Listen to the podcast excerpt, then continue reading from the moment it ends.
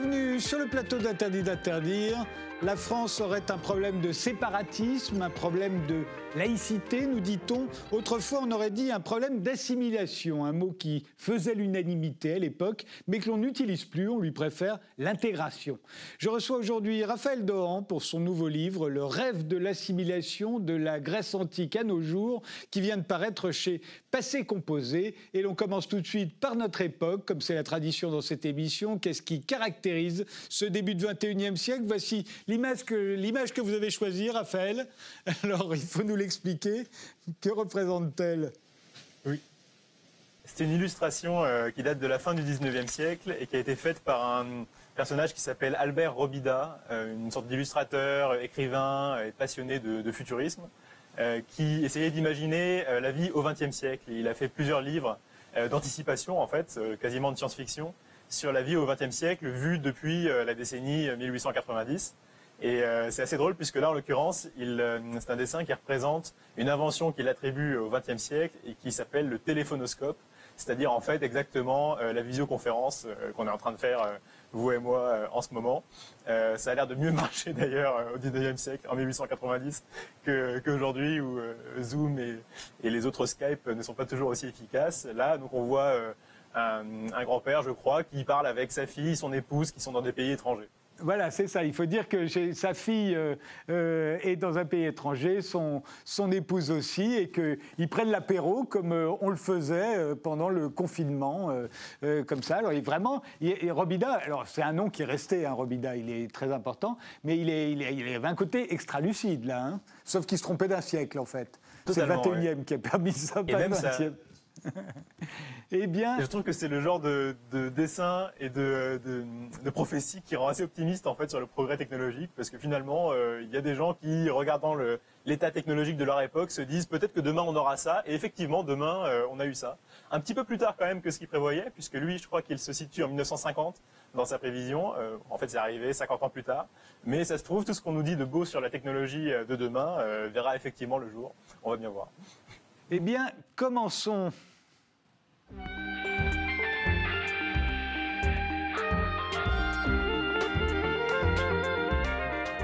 Raphaël Dohan, je vous avais reçu pour votre livre précédent, Quand, Rome inventait le, populisme. Aujourd'hui, euh, vous publiez Le rêve de l'assimilation. Et pour écrire ce livre, vous êtes remonté, là encore, euh, à la Grèce antique, à l'Empire romain. D'où vous vient cette passion d'aller chercher euh, les germes de, nos polémiques actuelles dans l'Antiquité? Alors moi, c'est une euh, sorte de déformation euh, presque professionnelle, puisque j'ai une formation d'études classiques, euh, de littérature antique, de grec et de latin. Alors à chaque fois que je me pose une question sur un problème actuel, je me demande un peu ce que les Grecs et les Romains en pensaient. Et en plus, je trouve qu'on a vous savez, toute l'histoire de l'Occident, finalement, euh, c'est une sorte de réinvention perpétuelle de ce qu'on s'imagine avoir été euh, l'Antiquité. Euh, que ce soit le Moyen Âge avec des rois qui, qui voulaient reconstruire l'Empire romain, à la Renaissance, évidemment, où on veut faire retrouver l'art gréco-romain, à l'époque classique, à l'époque néoclassique, et même encore jusqu'aux années 30 peut-être, on a cette impression que pour aller de l'avant, pour progresser, il faut toujours réinventer l'Antiquité. Et euh, voilà, je, partage un peu euh, ce sentiment-là, qu'il faut toujours se pencher sur ces civilisations-là pour comprendre euh, ce qui nous arrive aujourd'hui. Alors l'assimilation, je le disais en introduction à cette émission, elle a fait l'unanimité en France et ça n'est plus le cas. Aujourd'hui, on parle d'intégration. alors évidemment, c'est quoi la différence? C'est quoi l'assimilation et c'est quoi l'intégration?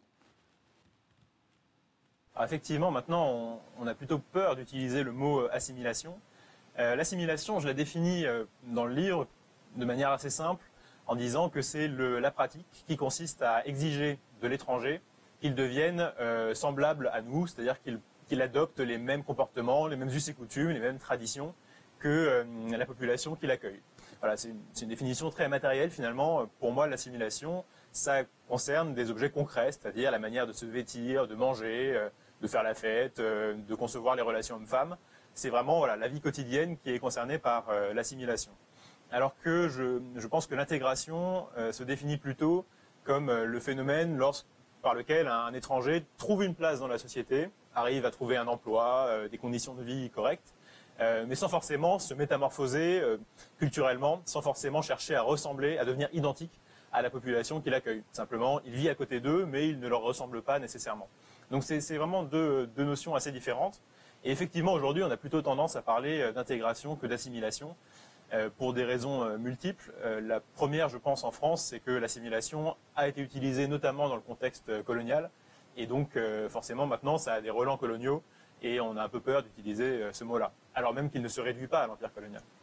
Alors on a compris, assimilation ok, intégration ok, mais alors quand on est, nous les Français par exemple, totalement américanisés, est-ce qu'il y a un mot? Ouais, moi je, je, parlerais dans ce cas-là plutôt d'acculturation pour ajouter un troisième terme à, ces distinctions. Euh, l'acculturation, ce serait simplement quand deux populations ont des contacts, euh, qu'elles échangent entre elles et qu'elles se, euh, qu'elles adoptent parfois l'une l'autre d'ailleurs des, euh, coutumes ou des, pratiques qui viennent de l'autre civilisation, de l'autre culture, mais sans qu'il y ait du tout de volonté de, transformer les, les, gens du pays d'à côté en, en des semblables. C'est-à-dire les Américains ne veulent absolument, enfin, je ne pense pas que les Américains cherchent absolument à rendre les Français totalement américains, à leur donner la citoyenneté américaine, à euh, leur faire, les faire parler anglais euh, et à les habiller euh, à l'américaine en Amérique. Je pense que voilà, il y a une vraie différence entre l'acculturation, qui est un phénomène, disons, spontané et presque de, frottement, et, l'assimilation, qui est une vraie volonté politique et une sorte de destin. Hein. Ça vise à transformer fondamentalement la vie des individus.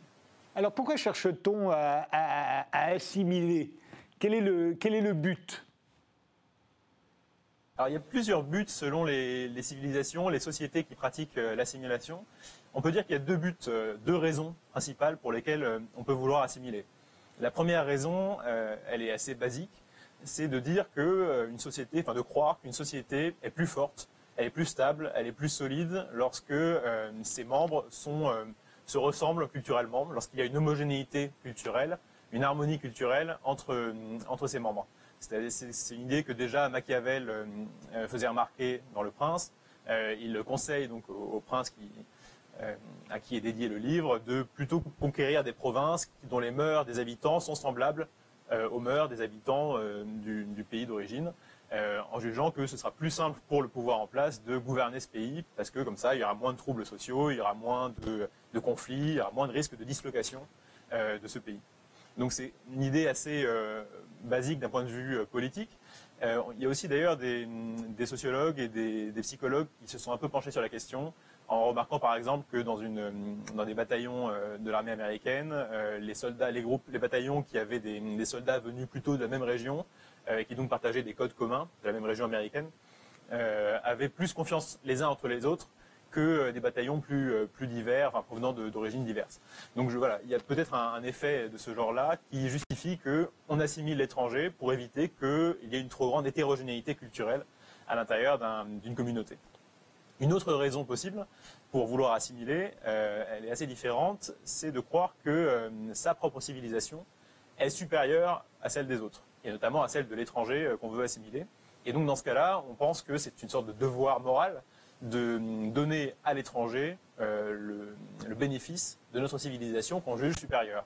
C'est un peu la mentalité de la France de la Troisième République. Y avait ce devoir de, civilisation qui justifiait, euh, selon les, républicains de l'époque, euh, la colonisation. Il fallait apporter la culture française et notamment les valeurs de la Révolution française, celles qui ont été inventées à, la fin du XVIIIe siècle, celles des Lumières, et dont on jugeait qu'il fallait, que c'était même un devoir, une obligation de la France de les apporter au reste du monde, et d'abord non seulement à ceux, aux étrangers qui venaient en France, mais aussi euh, aux indigènes, là où la France avait conquis son empire colonial. Alors voyons maintenant, euh, euh, vous avez étudié dans ce livre six civilisations différentes, comment elles, elles, géraient leur rapport à l'assimilationnisme, comme on dit.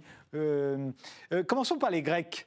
vous dites que les Grecs ne connaissent pas, les Grecs, période classique bien sûr, ne connaissent pas l'assimilation en tant que telle. Eux, ils hellénisent helléniser le, leurs voisins, ça ils comprennent, euh, mais ils n'ont pas l'impression de les, assimiler pour autant. Est-ce qu'ils sont conscients qu'ils assimilent les Grecs?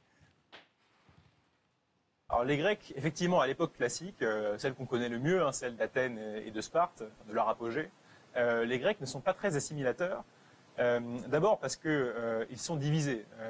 les Grecs, la, civilisation grecque existe, mais elle est composée d'une multitude de cités-États qui sont opposées les unes aux autres et qui se font la guerre tout le temps. Et cette, cette, dislocation du monde grec, cette division politique, conduit à un phénomène de chauvinisme en fait dans chacune des cités où il y a quand même une très forte euh, euh, notion de, solidarité civique entre les citoyens par opposition aux autres Grecs, à ceux des autres cités.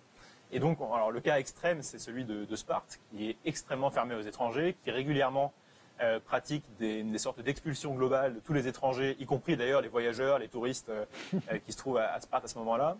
avec en plus l'idée que Sparte est toujours menacée parce que Sparte c'est très très peu d'habitants. à son apogée, c'est 8000 citoyens. Et à l'époque même d'Aristote encore, c'est 1000 citoyens. Donc c'est vraiment une toute petite tribu finalement euh, qui a toujours peur qu'un euh, élément étranger vienne peut-être donner de mauvaises idées euh, aux, jeunes Spartiates, par exemple d'adopter la démocratie. et donc on se ferme aux étrangers. Donc dans ces conditions-là, évidemment, pas question d'assimiler un étranger, de le rendre Spartiate, ça paraît totalement inenvisageable. Pour les Athéniens, qui sont un peu plus ouverts que les Spartiates, c'est pas non plus un terrain très propice à l'assimilation puisque les Athéniens considèrent quand même, à partir de, l'époque classique, que pour être athénien, il faut être né de père et de mère athénien. Et euh, certes, Athènes reçoit des, étrangers sur son territoire, il y a des immigrés qui viennent, le fameux métèques, mais euh, ces étrangers n'ont pas vocation à rejoindre la communauté des citoyens athéniens. Euh, s'ils ne sont pas de père et mère athéniens, ils ne seront jamais vraiment athéniens. Et d'ailleurs, la vie, la vie quotidienne elle-même les sépare. C'est-à-dire qu'il y a des gymnases, des théâtres qui sont réservés aux citoyens et qui exclut les étrangers. Et donc dans ces conditions-là, à part quelques rares exceptions, on n'assimile pas, c'est-à-dire qu'on ne rend pas athéniens des gens qui ne seraient pas d'origine athénienne. Et donc le monde grec de l'époque classique est assez peu, euh, assez peu assimilateur. Et, en fait, tout ça commence à, changer un peu dans les mentalités à partir du IVe siècle euh, avant Jésus-Christ, euh, juste avant Alexandre le Grand, en fait, juste avant les conquêtes d'Alexandre. Et on voit par exemple un, orateur grec athénien qui s'appelle Isocrate, et qui le premier commence à théoriser l'idée que peut-être en fait la civilisation grecque est quelque chose de plus grand que les différentes cités grecques, et même peut-être qu'elle pourrait s'étendre en fait euh, à une autre partie euh, du monde, à d'autres euh, hommes que les, citoyens grecs. Et c'est le début, enfin c'est voilà la, première notion que l'hellénisme pourrait s'universaliser et par conséquent être assimilé par d'autres populations. Tout ça, euh, Raphaël Dohan, va se terminer par euh, l'hellénisation de l'Égypte puisque Cléopâtre, euh, que nous connaissons tous bien, Cléopâtre, c'est une grecque, en tout cas, elle a un prénom grec, elle est grecque, elle règne sur l'Égypte, mais ce sont des Grecs. Oui, en fait, c'est le résultat des conquêtes d'Alexandre le Grand, justement, qui fait vraiment passer le monde grec à une nouvelle dimension, puisque lui-même euh, n'est pas tout à fait grec, puisqu'il est macédonien, mais enfin, il appartient à cette sphère euh, culturelle grecque. Et euh, comme il a conquis la Perse, l'Égypte, tous les territoires en fait qui vont jusqu'au nord de l'Inde, les Grecs se retrouvent à la tête de populations très diverses, très étrangères à leur propre culture, voilà, des Perses aux Égyptiens. Et, et, donc, il faut bien décider que quoi faire de ces différentes populations. Euh, c'était donc un problème tout à fait nouveau pour les Grecs qui n'avaient jamais eu euh, cette situation euh, auparavant. Et on voit qu'Alexandre, qui est mort très jeune, donc on ne sait pas vraiment ce qu'aurait pu donner l'empire d'Alexandre s'il avait vécu jusqu'à un âge avancé. Mais on voit à quelques hum, initiatives d'Alexandre qu'il avait quand même une certaine idée de à quoi ressemblerait son, futur empire. Et par exemple, il avait créé un régiment qui était composé de, de jeunes Iraniens, de jeunes Perses, mais qu'il avait éduqué à la grecque, qu'il avait fait apprendre le grec à qui il avait hum, enseigné à, apprendre, à combattre à la grecque. Euh, et, ce régiment, il l'avait appelé les héritiers. Et donc, on voit avec ce genre de symbole, euh, qui n'est pas qu'un symbole, puisqu'en pratique, ça, ça, hellénisait effectivement euh, de jeunes, de jeunes Iraniens. Mais cette initiative montrait qu'à terme, il y allait y avoir un empire où on ne serait pas forcément de sang grec, d'origine grecque, mais qu'on pourrait participer à la culture grecque, avec certains apports, évidemment, des, des populations qui avaient été conquises puisqu'Alexandre revêt euh, certaines coutumes, enfin, certains euh, uniformes aussi de, l'Empire perse. Donc il y a un, certain échange, mais tout de même la culture dominante de ce nouvel empire est la culture grecque. Et ensuite, alors l'empire d'Alexandre se disloque en une, série d'empires euh, distincts, mais ses successeurs, ses différents successeurs, poursuivent de manière générale cette politique qui consiste à, envisager que plus tard, ces, différentes populations se réuniront sous la culture grecque.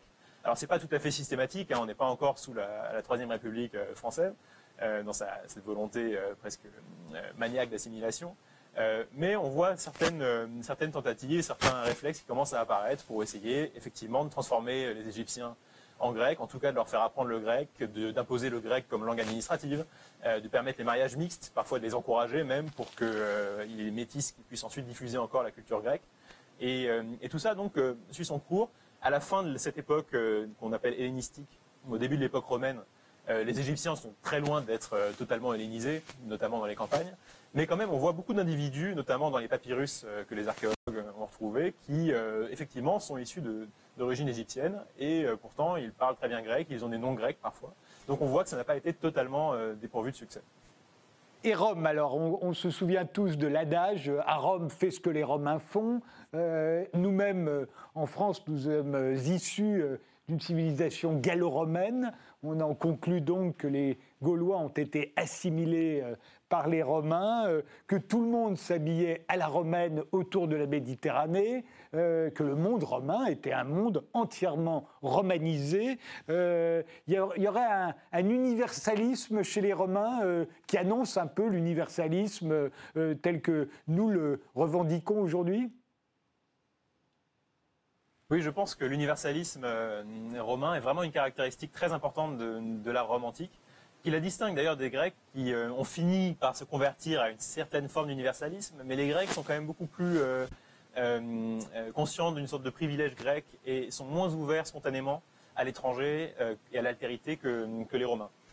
Les, Romains, dès l'origine d'ailleurs, depuis leur, légende mythologique, considèrent que leur ville a été fondée à partir d'un ensemble de populations assez disparates qui ont été unifiées au sein de la cité romaine par le fondateur légendaire Romulus. Et en plus, c'est une société qui est très juridique, qui repose sur le droit, euh, qu'ils ont en partie inventé, et notamment sur la notion de personne, qui est une notion juridique que les Romains ont, euh, pour le coup, euh, véritablement inventée, et qui, implique en fait de séparer ce qu'est l'individu d'un point de vue abstrait dans son, dans son, rôle social, dans son rôle dans la société, par exemple le citoyen romain, et ce qu'il est physiquement, son corps, sa, sa personne physique. et là, il peut être d'une origine, d'une couleur différente, peu importe, pour un Romain, tant qu'il a le statut juridique de citoyen romain, on peut le considérer comme un romain, et peu importe son, origine. Donc c'est assez important, et c'est ce qui permet justement aux Romains de faire preuve finalement d'assimilation de manière très spontanée. Euh, chez eux, ce n'est pas forcément une politique où ils auraient un jour euh, décidé de faire une loi qui romaniserait tout le monde dans, la Méditerranée, mais c'est euh, par petites touches, ils sont toujours plutôt attirés par le réflexe assimilateur que par, que par une autre politique. c'est l'idée, il y a l'idée chez les Romains que ce qui est bon pour, euh, pour eux est bon pour le monde entier. Euh, ce serait ça aussi l'universalisme. Hein. C'est l'idée qu'au fond, euh, tout ce que nous connaissons, nos coutumes, nos croyances, nos, manières de faire, bah, pourraient parfaitement s'exporter et tout le monde en serait bénéficiaire. Il y a ça aussi chez les Américains d'ailleurs. Oui, en fait, les Romains euh, sont, assez convaincus de, leur supériorité, en fait, pas seulement de leur supériorité à eux, mais plutôt de la supériorité de la civilisation gréco-romaine, en fait. Euh, il y a un, historien, Paul Venn, qui a écrit un livre sur ce sujet-là, l'Empire gréco-romain, c'est-à-dire que ça forme quand même une sphère culturelle euh, commune à partir de, la période impériale. Et les Romains, donc, sont aussi les vecteurs de la culture hellénique et de ce qu'on peut appeler une sorte de modernité hellénique, les, Romains sont convaincus que c'est effectivement ça la civilisation, et la seule. Euh, et donc quand ils arrivent dans les territoires celtiques, quand ils vont en Gaule, euh, en, Angleterre, en Bretagne, et, ou en Espagne, ils euh, trouvent donc des, Celtes qui ont, échangé certes avec la culture hellénique, mais qui ont une civilisation quand même assez radicalement différente. Et les Romains sont choqués de certains traits culturels gaulois, par exemple, qui s'empressent d'ailleurs d'interdire, et notamment les sacrifices humains qui étaient pratiqués en Gaule et que les, empereurs romains les premiers empereurs romains ont cherché à interdire, parce qu'ils considéraient que c'était euh, contradictoire avec la notion romaine d'humanité. En fait, ils parlaient plutôt d'humanité que de civilisation, mais c'est à peu près le même concept. Donc il y avait effectivement cette euh, idée que romaniser, c'était aussi apporter la civilisation, apporter la modernité et l'humanité à des peuples qui, en manquaient auparavant. Et, ce que vous faites remarquer, c'est que partout autour de la Méditerranée, partout où l'Empire romain s'installe, on commence par construire des thermes les termes, c'est véritablement un, des moteurs de, la romanisation. Oui, en fait, d'ailleurs, non seulement les termes et les bains, mais de manière générale, euh, toute l'architecture romaine et en fait l'urbanisme romain est un facteur, un outil d'assimilation, puisqu'effectivement, partout euh, dans l'Empire, vous, euh, vous trouvez des villes qui ont à peu près la même forme, qui sont construites sur le même plan en damier, qui, contiennent les mêmes équipements publics, dont les, fameux termes. Et quand vous êtes un, barbare, un, Gaulois par exemple, qui auparavant était plutôt habitué à la vie dans des citadelles ou des villages euh, gaulois. Vous arrivez dans la cité romaine qui a été construite par les colons romains. Et euh, comme il y a ces équipements publics, vous, bah, vous en profitez et ça vous fait devenir romain, puisque être romain, justement, c'est, ce n'est pas seulement avoir la citoyenneté romaine, mais c'est aussi, effectivement, porter la toge dans les grandes occasions, euh, aller au bain deux fois par jour. Enfin, c'est un ensemble de pratiques très quotidiennes. Et comme en plus, c'est vécu par la plupart des, peuples méditerranéens, en fait, comme une sorte de confort et de luxe moderne, hein, d'avoir euh, justement les bains, euh, éventuellement euh, le courant dans les, dans cités, romaines, eh bien c'est attrayant, c'est enfin, attractif et cela facilite la romanisation de ces populations. Résultat, les Romains vont traiter de la même manière la Bretagne et la Grèce, par exemple, qu'ils envahissent également. pour eux, il n'y a pas de différence. On romanise tout le monde de la même manière?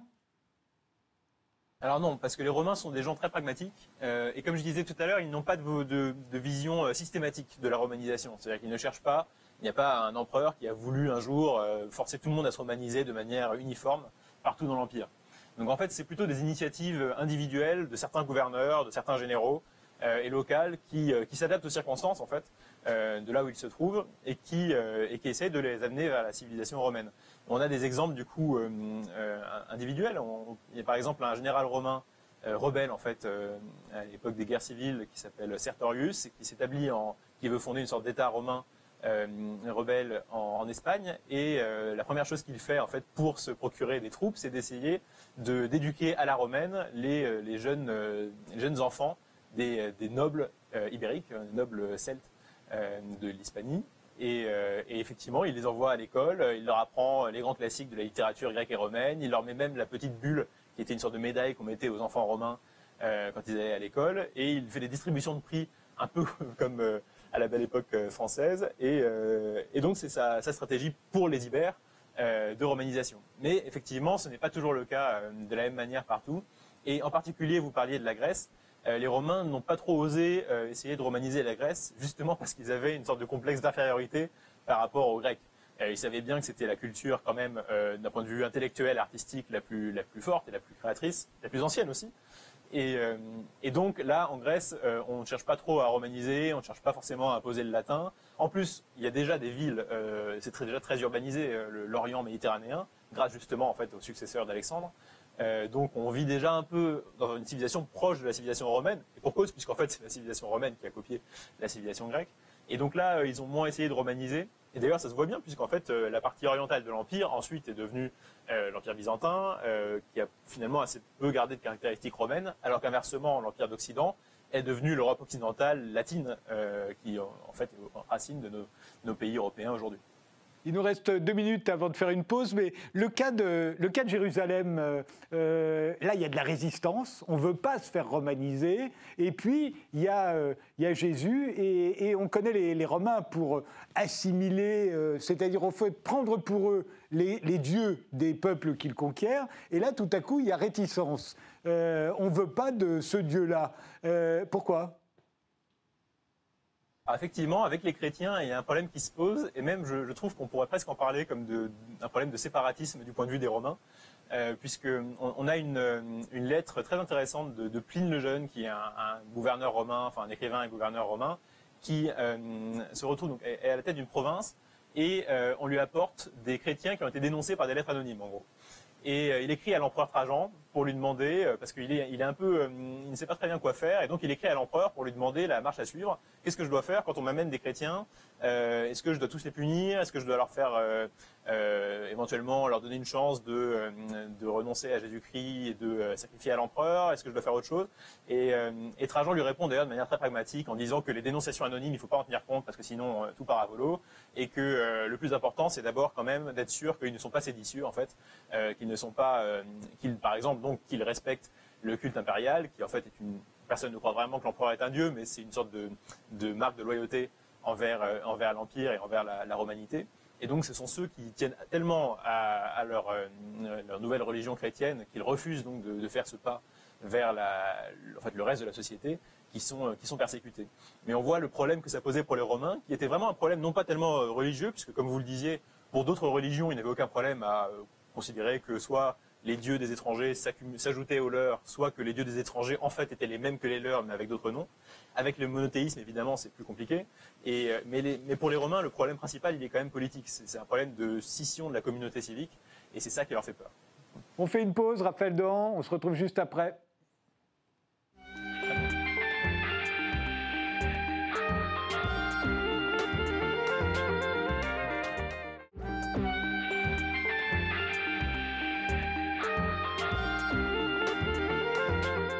Nous sommes toujours avec euh, Raphaël Dohan euh, qui publie Le rêve de l'assimilation de la Grèce antique à nos jours aux éditions Passé Composé. Un mot euh, sur l'Empire arabe au Moyen Âge. L'islam est, une religion assimilatrice hein, à, cette époque-là. Elle unifie des territoires absolument considérables. Hein. Ça va de, de l'Iran à même des parties de la Chine jusqu'à jusqu'à l'Espagne. Oui, en fait, d'ailleurs, si euh, aujourd'hui on parle de monde arabe, c'est grâce à cette euh, assimilation en fait euh, arabo-musulmane, puisque à l'origine les Arabes désignent qu'une partie de la population de la péninsule arabique. Donc, effectivement, il y a eu un mouvement assez impressionnant d'assimilation. Et en fait, ce qui est intéressant avec le, monde islamique, c'est que n'est pas toujours facile de distinguer entre l'islamisation et l'arabisation. C'est-à-dire qu'entre la conversion religieuse, mais qui s'accompagne forcément de pratiques culturelles, et l'arabisation, donc qui est euh, linguistique d'abord, hein, c'est la diffusion de la langue arabe, et aussi culturelle, puisqu'il y a une euh, culture, une civilisation arabe qui ne se réduit pas à des préceptes religieux. Et donc, euh, il y a un, entremêlement de ces deux, de ces deux phénomènes qu'il est assez intéressant d'explorer. parce qu'en fait, je pense, on voit bien, je trouve, en s'intéressant à cette période, que justement, l'arabisation ne se réduit pas à la force de l'islam, à la force disons, euh, universaliste de l'islam, qui est évidemment un atout, mais on voit aussi, par exemple, des chrétiens en Espagne andalouse qui, euh, alors qu'ils ne se sont pas du tout convertis à l'islam et qui continuent d'être chrétiens, euh, cherchent quand même à adopter la culture arabe, à parler arabe et même à essayer de rivaliser avec les poètes arabes dans la poésie classique et dans la, connaissance de la littérature arabe. C'est assez intéressant de voir qu'en fait, même dans un monde qui a l'air aussi régi par et aussi marqué par sa religion que le monde islamique, l'assimilation ne se réduit pas dans ce cas à une conversion. Et alors, cas pratiquement inverse, celui des Japonais. Les Japonais, eux, euh, on le sait, euh, vont refuser pendant des siècles et des siècles tout apport étranger. Ils ne veulent pas d'étrangers, ils veulent rester entre eux. Donc là, zéro assimilationnisme. Hein. Oui, a priori, on pourrait penser que le Japon, c'est même le, pays le moins propice à l'assimilation euh, du monde entier. D'abord parce qu'effectivement, pendant des siècles, ils se sont littéralement coupés du reste du monde euh, en interdisant les voyages à l'étranger euh, de manière très stricte. Et aussi parce qu'aujourd'hui encore, c'est un pays qui accueille extrêmement peu d'immigrés, où il est assez difficile de, euh, s'intégrer quand on est étranger au Japon. Et donc voilà, c'est un, pays qui a l'air très anti-assimilateur. Et donc il y a une seule période assez brève mais importante de l'histoire japonaise où le Japon s'est montré assimilateur. Et en fait, c'est la période coloniale japonaise.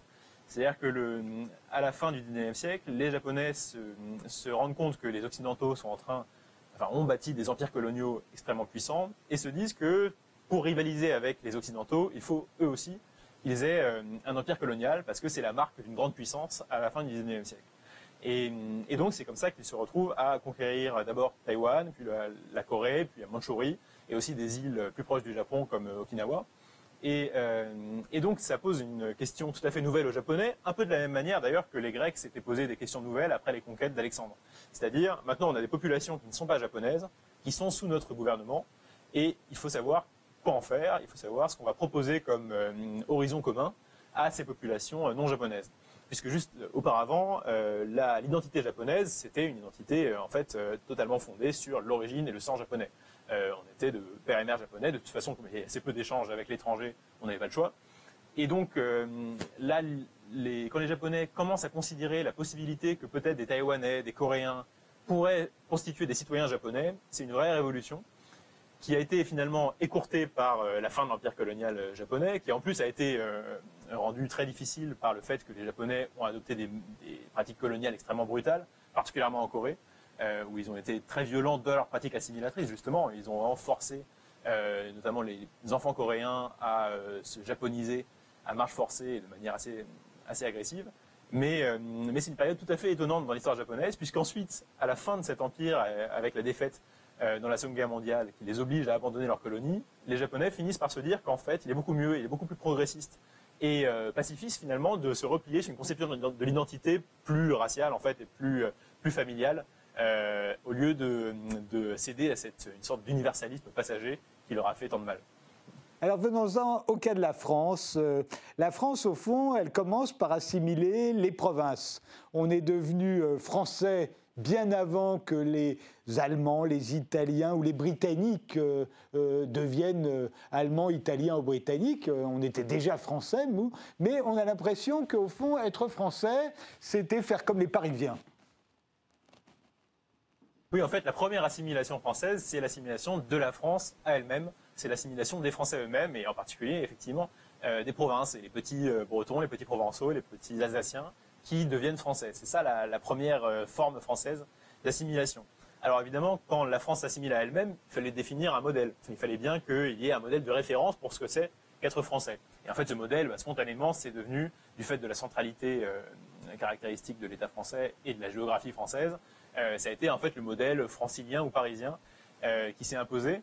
D'abord parce que justement, comme euh, la capitale était, euh, enfin comme le pays était très centralisé autour de sa capitale, il y avait beaucoup d'échanges et beaucoup de brassages à Paris. Vous avez des, élites, enfin des, flux de, bourgeois ou d'aristocrates venus de province qui montaient à Paris puis qui revenaient.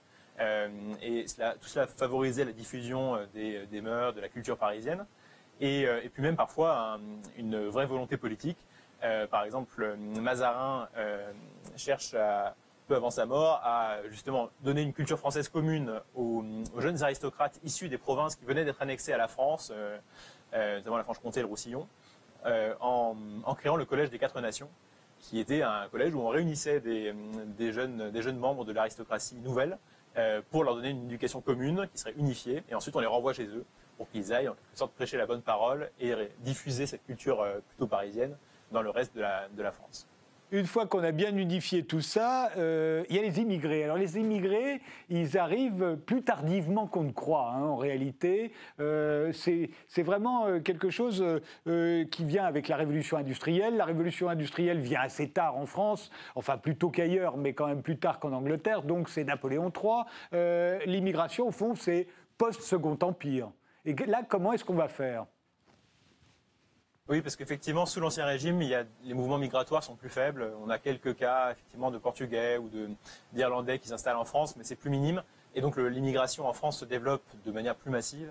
À la fin du 19e siècle, comme vous l'avez dit, à l'époque industrielle, euh, on a effectivement des Italiens, euh, des Espagnols, d'autres Européens qui viennent s'installer et travailler en France. Et donc là, c'est le moment où la Troisième République euh, codifie, légifère et théorise aussi l'assimilation à la française telle qu'on en parle aujourd'hui. Euh, alors en fait, il y a des racines quand même plus anciennes que ça à l'assimilation euh, française, même pour les étrangers. On a parlé de l'assimilation de la, des Français eux-mêmes, mais euh, il y avait aussi toute la période coloniale, y compris au XVIIe et au XVIIIe siècle, qui avait été une sorte de laboratoire, elle aussi, de l'assimilation française. Par exemple, au Canada, dans le Canada français, euh, sous Louis XIV, où Colbert euh, avait eu l'idée d'essayer de franciser, comme on disait à l'époque, les Indiens d'Amérique, euh, avec l'idée que finalement les, Britanniques arrivaient à faire venir beaucoup de colons anglais en, Amérique du Nord, que ça devenait donc une sorte de rivalité démographique, qu'il fallait aussi développer la démographie des colonies françaises en Amérique, Sauf que les Français n'avaient pas tellement envie, eux, de s'installer en Amérique, puis aussi le roi ne voulait pas trop dépeupler son royaume. Et donc Colbert se dit, eh bien après tout, il y a des gens là-bas, ce sont les Indiens, on va en faire des Français. Et donc il y avait déjà un peu ce, réflexe-là, même pour des étrangers, des étrangers radicaux, euh, comme les Indiens à l'époque, euh, de, pouvoir en faire des Français. Euh, et, on voit déjà une marque de l'universalisme français qui se manifeste ici, avant même la Révolution française. Ensuite, donc, arrive justement la Révolution française, où en plus, en plus de ce cette tendance qui était déjà présente sous l'Ancien Régime, on ajoute euh, les droits de l'homme et tous les idéaux universels dégagé pendant la Révolution française et à la suite de la philosophie des Lumières.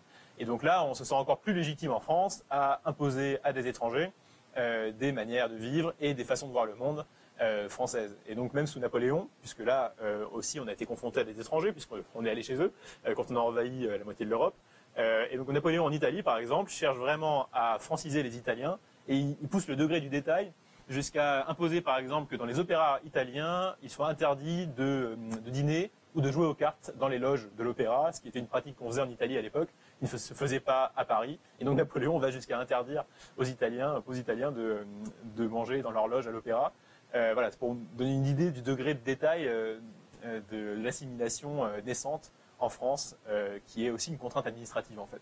Alors, ce qu'il y, a de bien, c'est que ça, fait que pour les Français dits de couleur, euh, il n'y a absolument en France aucune ségrégation, aucun racisme officiel d'État, euh, aucune loi qui les discrimine de quelque manière que ce soit. Et, vous racontez que ça va poser des problèmes avec les Américains qui arrivent de plus en plus nombreux en France à partir de la, Première Guerre mondiale et qui vont venir dans les années 20. Ils ne comprennent pas. Ils ne comprennent pas que les Noirs rentrent dans les établissements, s'assoient à côté d'eux et soient considérés à leur égal.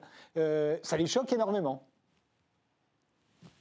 Et oui, parce que euh, effectivement, alors il y, a des occasions évidemment de racisme en France euh, d'un titre individuel, mais il n'y a pas de ségrégation euh, administrative hein, comme en Amérique. Il n'y a pas de politique d'État qui soit qui objectivement raciste. Et, donc quand les Américains arrivent après la Première Guerre mondiale, comme vous l'avez dit, en France, et que donc on a des soldats, des policiers américains qui, vivent quelques mois en France, ça pose tout de suite des problèmes.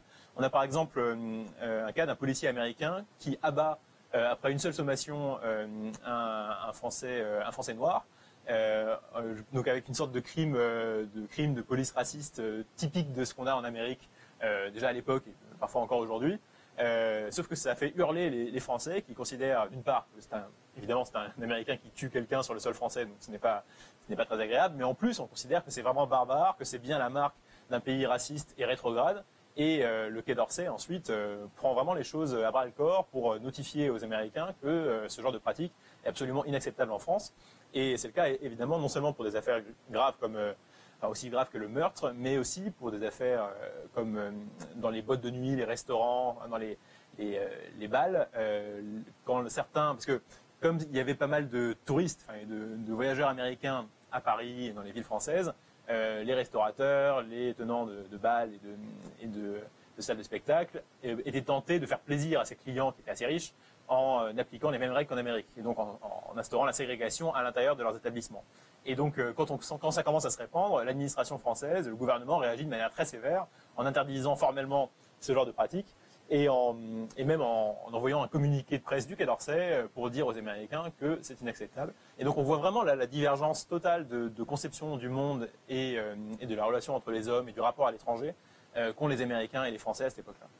Oui, parce que vous le dites bien, hein, les Américains, l'Amérique a été assimilationniste, elle aussi, comme la France, mais pas pour tout le monde. C'est-à-dire pas pour les Noirs, pas pour les Indiens. Euh, et puis on va bien le voir ensuite au fur et à mesure. Ils vont toujours préférer de toute façon les, les blancs protestants euh, euh, que les, les latinos ou, les, ou les hindous. Mais en fait, c'est vrai qu'aujourd'hui, on a tendance à voir dans l'Amérique une sorte de bastion du multiculturalisme, comme si ça avait toujours été le cas. En fait, c'est un peu plus nuancé, puisque comme vous le dites, les Américains ont eu une politique assimilatrice dans leur histoire, qui, euh, a a connu une, sorte d'apogée à l'époque de la Première Guerre mondiale, justement, et qui ensuite a, a pris fin euh, dans la deuxième moitié du XXe siècle. Et donc le multiculturalisme américain est plutôt une tradition plutôt récente. Le problème de leur politique assimilatrice, qui a bien marché pour les immigrés européens, puisqu'elle a réussi quand même à transformer effectivement des Italiens, des Germains, des, Allemands, des, Anglais en, en vrais Américains, qui ne se souviennent presque plus d'ailleurs de leurs origines européennes. En revanche, elle avait un énorme angle mort, cette politique d'assimilation, qui était effectivement les euh, minorités euh, noires et amérindiennes. Et c'était énorme, c'est-à-dire que les, Noirs ne, pouvaient, même s'ils faisaient les efforts pour le faire, pour s'assimiler, pour devenir totalement identiques euh, aux anglo-saxons, se voyaient refuser l'entrée dans ces communautés par, la majorité blanche américaine. Et donc ça, a été, je pense d'ailleurs, la source de l'abandon de l'assimilation par les Américains, puisque au cours du XXe siècle, ça a été de plus en plus perçu comme une sorte d'hypocrisie euh, blanche en fait, qui, qui, visait à rejeter ces minorités hors de la société privilégiée américaine. et donc, ce n'était pas du tout une assimilation, en fait, puisque l'assimilation, par principe, impose de donner à celui qu'on assimile exactement la même place, les mêmes droits, le même statut dans la société d'accueil que n'importe quel autre membre. Donc en fait, l'assimilation ne peut que s'effondrer si jamais elle, a partie liée avec une forme de racisme ou de condescendance. Et ça a été le cas en Amérique.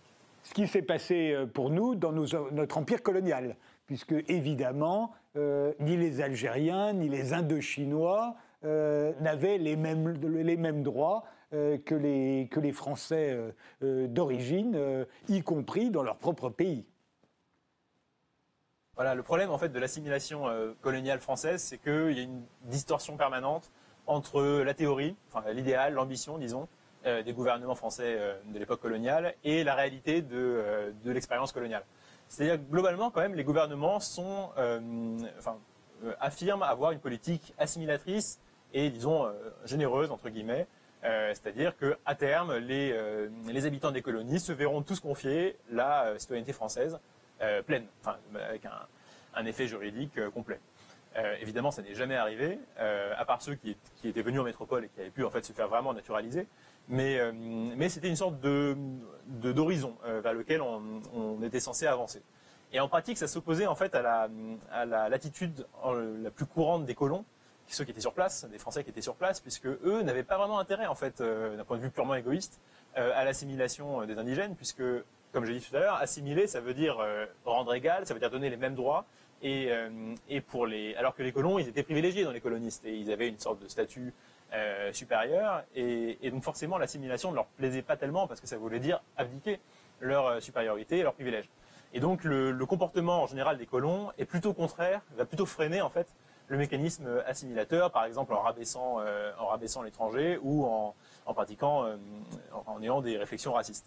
Et, ça, c'est vraiment le, problème fondamental en fait de, la colonisation et l'assimilation euh, française, c'est qu'on n'a jamais résolu euh, euh, cette, distorsion.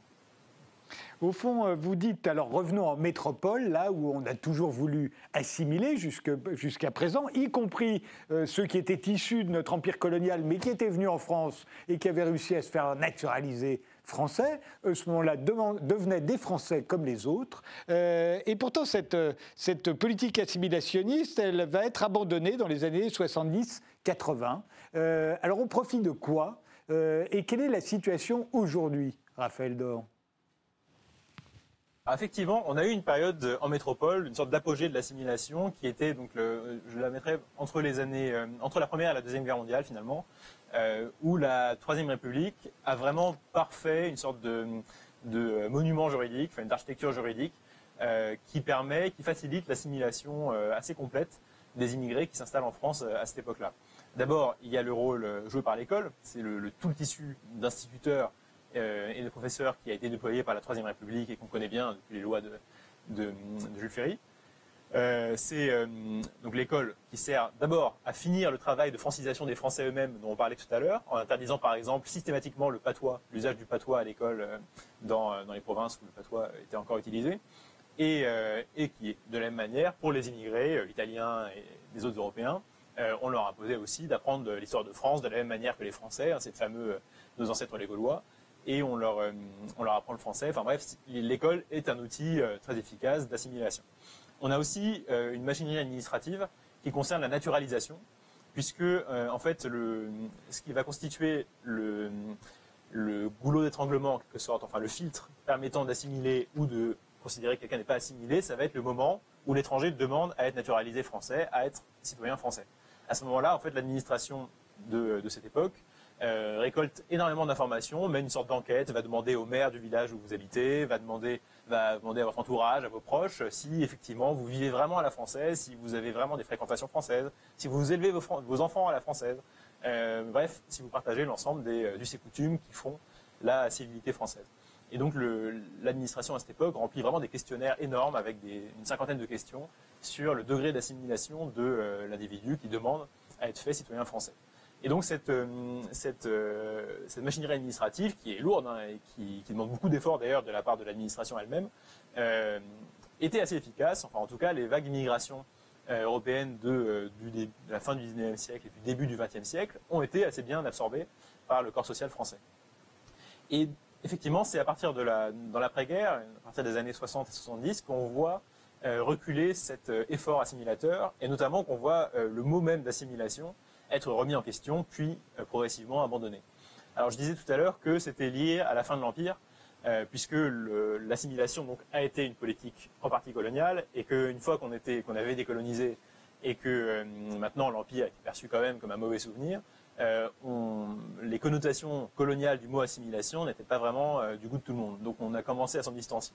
En plus, même matériellement, les années, le début des années 70 sont une période où on pense qu'on va plus vraiment avoir besoin d'assimiler, puisque d'une part, donc, on a c'est les pays, les colonies qui ont pris leur indépendance, et en plus, on pensait aussi qu'on mettrait fin à ce moment à l'immigration de travail.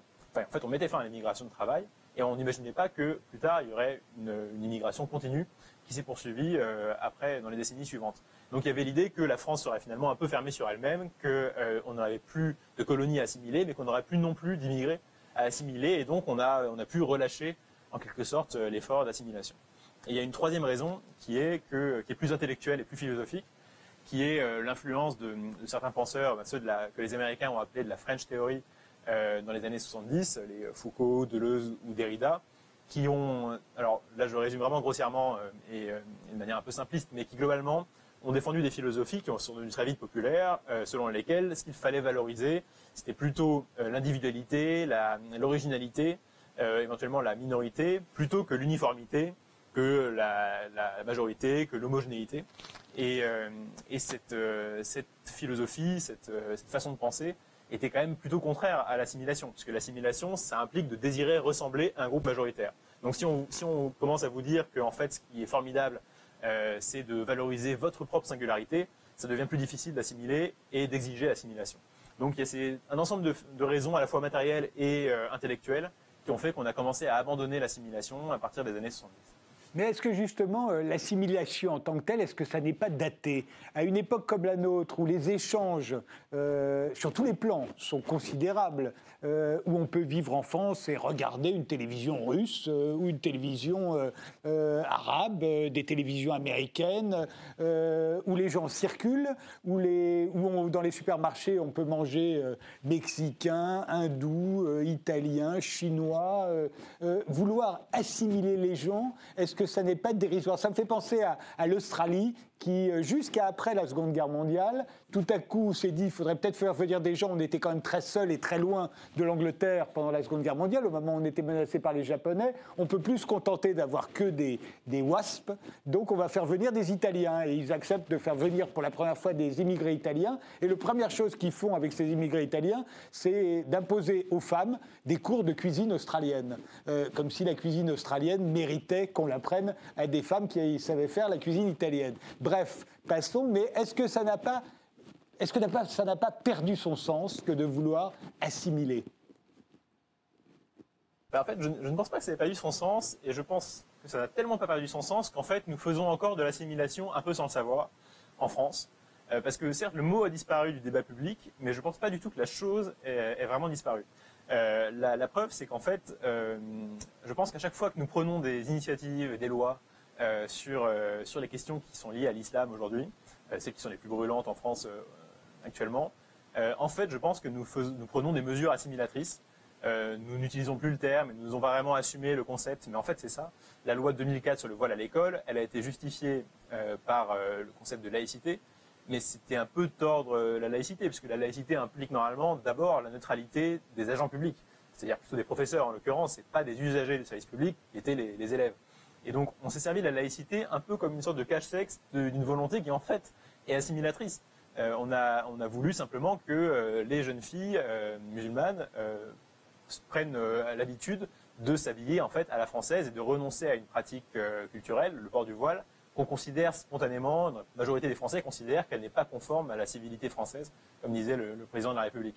Et donc, je pense que toutes les polémiques qu'on a sur, par exemple, le burkini encore récemment, ou sur la burqa et ou sur le, euh, ceux qui ne veulent pas serrer la main des femmes, par exemple. Enfin bref, tout ce qui a trait à ces pratiques culturelles liées à la religion musulmane, je pense qu'en fait c'est un problème d'assimilation que nous nous posons. Et le réflexe français est toujours en fait de, chercher à assimiler, de chercher à faire rentrer euh, ces populations dans le rang entre guillemets de la culture française avec les, obligations qu'on y, associe. et d'ailleurs, ça, ça, révolte en général les observateurs anglo-saxons qui comprennent pas du tout pourquoi on, on, cherche à, on a fait cette loi sur le voile à l'école, par exemple. Pour eux, c'est invraisemblable. Et d'ailleurs, au Canada, par exemple, c'est tout à fait normal qu'une policière porte le voile. En France, ça nous paraît très choquant.